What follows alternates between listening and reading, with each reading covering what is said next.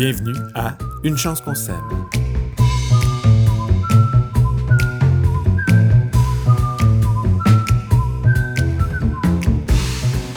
Salut tout le monde, je m'appelle Pierre-Luc Houd, je suis en compagnie de Pierre-Antoine Gilbert. Salut PA.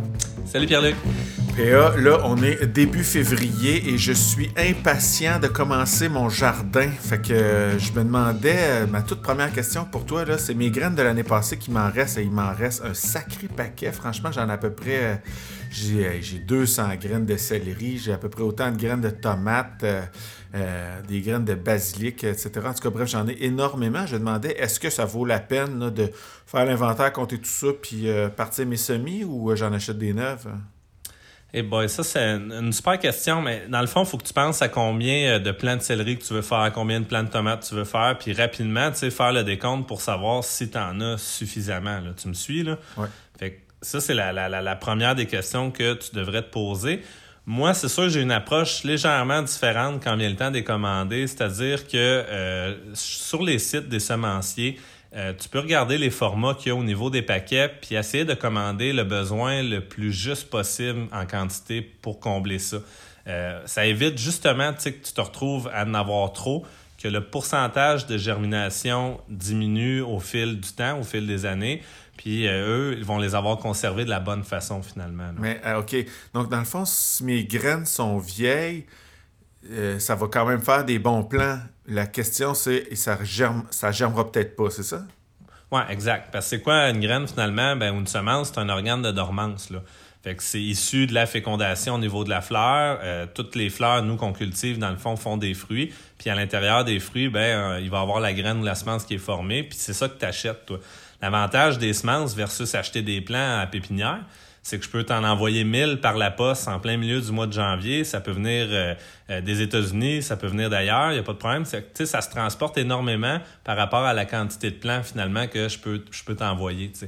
Fait que c'est un peu ça le, gros de l'avantage. Mais tu je pense que c'est important quand même que euh, tu saches que faut, faut que tu les entreposes de la bonne façon. Il faut pas que tu les laisses à lumière, à l'humidité. Il faut que tu les laisses sur une température stable. Il faut pas te les laisses dans ton cabanon. Là. Dans mon frigidaire?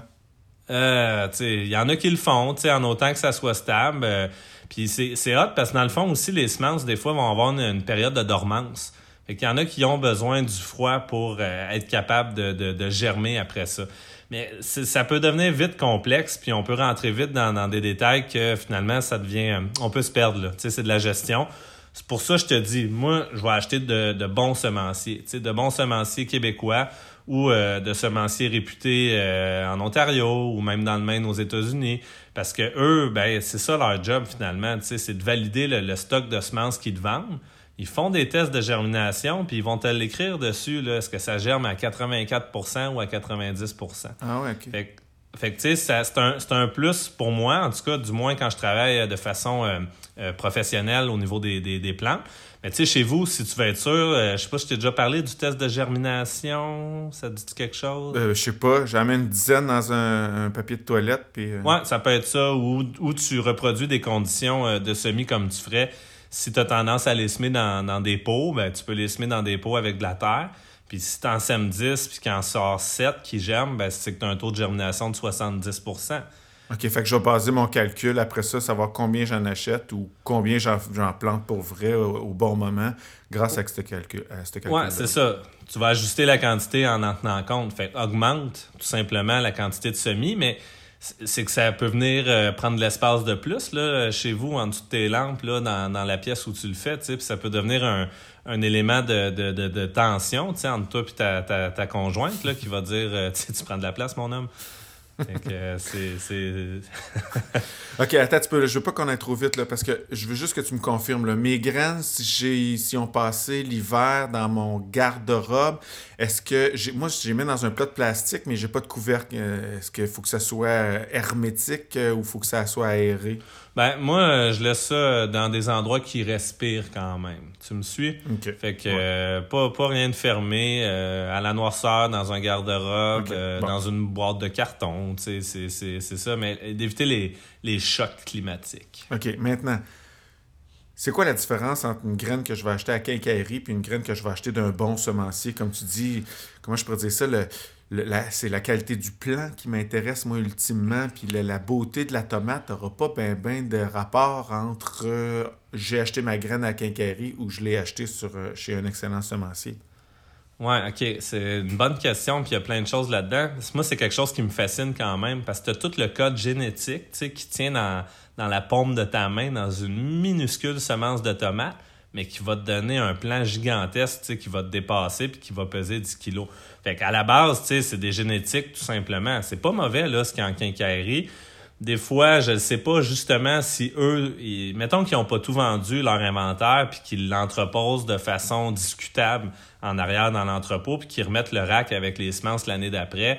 Ben, peut-être que la qualité va être moins euh, au rendez-vous. Tandis que, puis euh, on s'entend là aussi, une quincaillerie, c'est un généraliste. Là c'est la même place où tu vas acheter euh, des semences, puis tu vas acheter un 2 par 4 Tandis que si tu achètes d'un semencier, ben, ça le dit, son métier, c'est d'être semencier. Fait que lui, il, va te vendre de la qualité.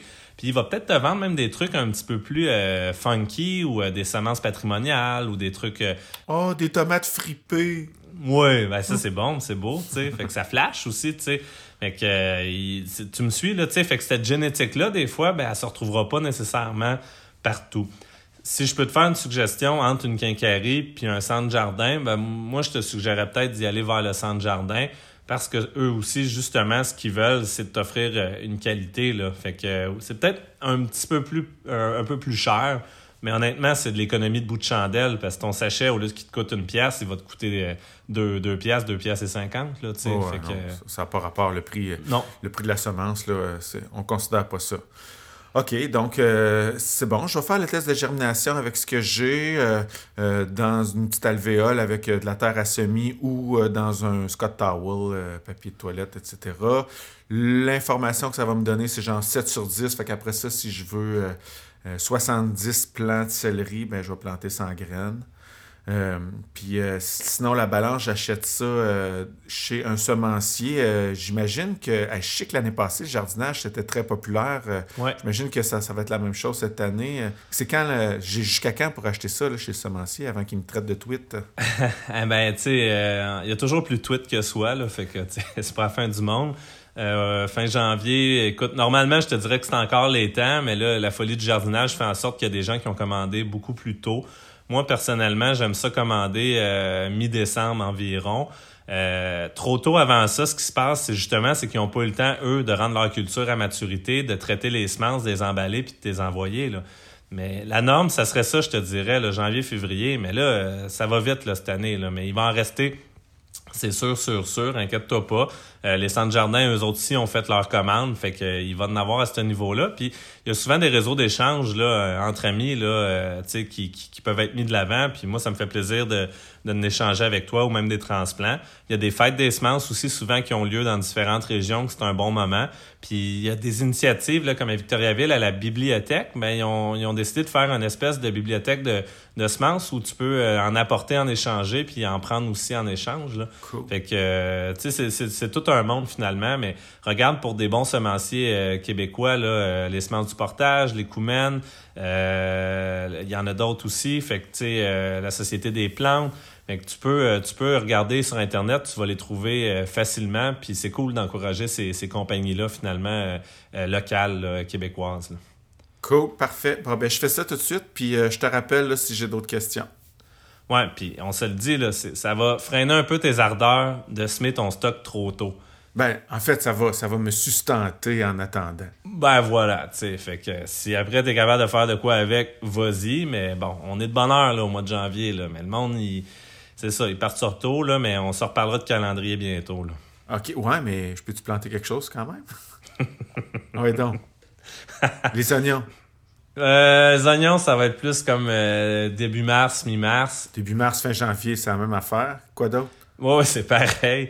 Ben, c'est parce qu'à un moment donné aussi, ça va, ça va dépérir, là. Fait que ça sera pas mieux non plus. Mais euh, écoute, si t'as des piments forts, euh, funky, euh, tu sais, des, des, des, trucs qui sont longs avant de se rendre à maturité. J'en ai. C'est des choses peut-être qui, qui sont envisageables à ce temps-ci. Puis écoute, tu as assez de lumière, tu peux essayer de faire des laitues à l'intérieur ou des fines herbes, tu sais, sur le bord de ta fenêtre. Pourquoi pas? OK. Mais ça se rendra pas dans le jardin, ces affaires. Hmm, ça va être difficile. Bon, ben, je compte mes graines, puis je te rappelle. Salut.